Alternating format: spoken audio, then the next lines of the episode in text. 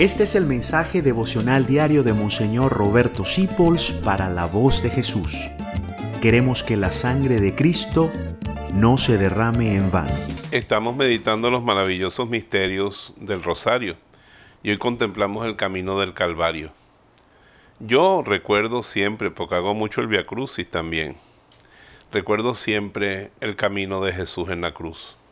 Pero me gusta en este misterio, que tengo 10 oportunidades con 10 Ave María, pensar en 10 nazarenos.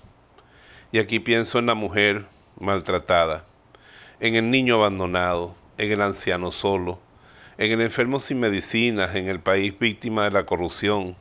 Pienso en el sacerdote caído que deja el ministerio. Pienso en la familia rota.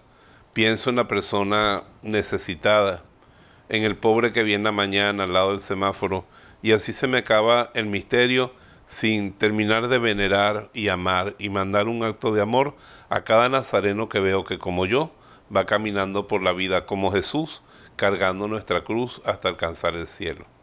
Te bendigo en el nombre del Padre, del Hijo y del Espíritu Santo. Amén. Gracias por dejarnos acompañarte. Descubre más acerca de la voz de Jesús visitando www.lavozdejesús.org.be. Dios te bendiga rica y abundantemente.